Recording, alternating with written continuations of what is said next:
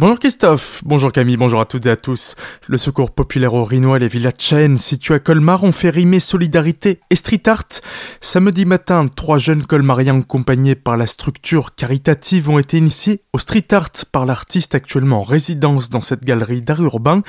Ils ont même réalisé une fresque avec lui, c'est ce que nous explique Nathan Chaen, le gérant de la galerie. On accueille Casius Clé, un artiste nantais en résidence, une initiation au street art euh, co-organisée par le secours populaire du Et la Villa Chen. Trois jeunes qui participeront à la réalisation d'une fresque commune avec l'artiste sur un des murs d'expression de la villa. La fresque sera visible. Cette journée était surtout l'occasion de marquer le lancement national de la campagne de collecte internationale. Un moment fort dans l'année pour le secours populaire selon Victoria Docter. Une année au secours populaire est rythmée de plusieurs campagnes et euh, cette année la campagne du printemps de la solidarité mondiale débute. Alors euh, ce temps fort, euh, premièrement, il est plutôt pour sensibiliser au projet que le Secours populaire euh, du Haut-Rhin soutient à l'international. Et ensuite, euh, effectivement, espérer des dons euh, pour alimenter nos collectes afin de continuer à soutenir nos partenaires mondiaux. C'est le second temps évoqué avec la Villa Chen et le même artiste, quasi, pour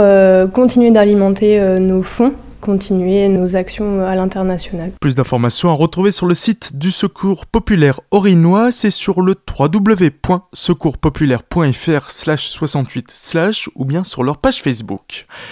La CEA vient de lancer hier son Nochterputz sur les routes qu'elle gère.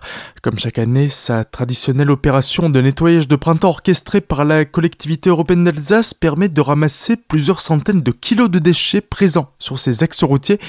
Sur 6400 km, les agents de la collectivité récupèrent habituellement près d'une tonne de déchets, principalement constitués d'emballages alimentaires, masques, pneus ou encore de bouteilles plastiques. Une opération qui n'est pas neutre pour la CEA car ce ramassage, qui devrait durer deux semaines, devrait coûter près de 650 000 euros. Le microclimat alsacien pourrait poser des problèmes d'hydratation de sol, même s'il a beaucoup plu l'été dernier et que le niveau de la nappe phréatique rhénane est correct, on ne peut pas en dire autant des sols de la région. Suite à un hiver relativement sec et un manque de précipitations ces derniers mois, les sols alsaciens sont trop secs, bien trop secs. Depuis septembre dernier, la pluviométrie n'est pas suffisante, le secteur colmarien étant majoritairement touché. Si la pluie ne revient pas rapidement et abondamment, ce qui n'est pas prévu dans les prochains jours, la région pourrait connaître une sécheresse digne de celle de 1976.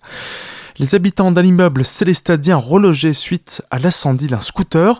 Hier, aux alentours de midi, les sapeurs-pompiers ont été dépêchés rue des Laboureurs pour un départ de flammes sur un deux roues qui se trouvait dans la cave d'un logement.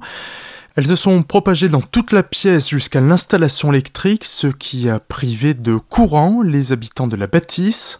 Le feu serait d'origine accidentelle, son propriétaire bricolait dessus juste avant le départ de l'incendie. Ce dernier n'a pas fait de blessés, mais plusieurs habitants de l'habitation ont dû être relogés. Suite à l'accident mortel survenu vendredi non loin de Turquem, la gendarmerie lance un appel à témoins. L'accident est survenu sur la RD7 entre Logelbach et Turquem vers 19h30. Deux voitures sont violemment entrées en collision alors que l'une d'elles effectuait un dépassement. Trois personnes ont été blessées, dont l'une gravement et une quatrième est décédée sur place. Le choc a impliqué une Peugeot 206 gris clair ainsi qu'une Mercedes classée de couleur sombre. Si vous avez une quelconque information sur cet accident, vous pouvez contacter la gendarmerie de Winsenheim au 03 89 27 01 52. Tout de suite, le retour de la matinale, c'est avec Christophe et Camille. Passez une excellente journée à l'écoute de votre radio.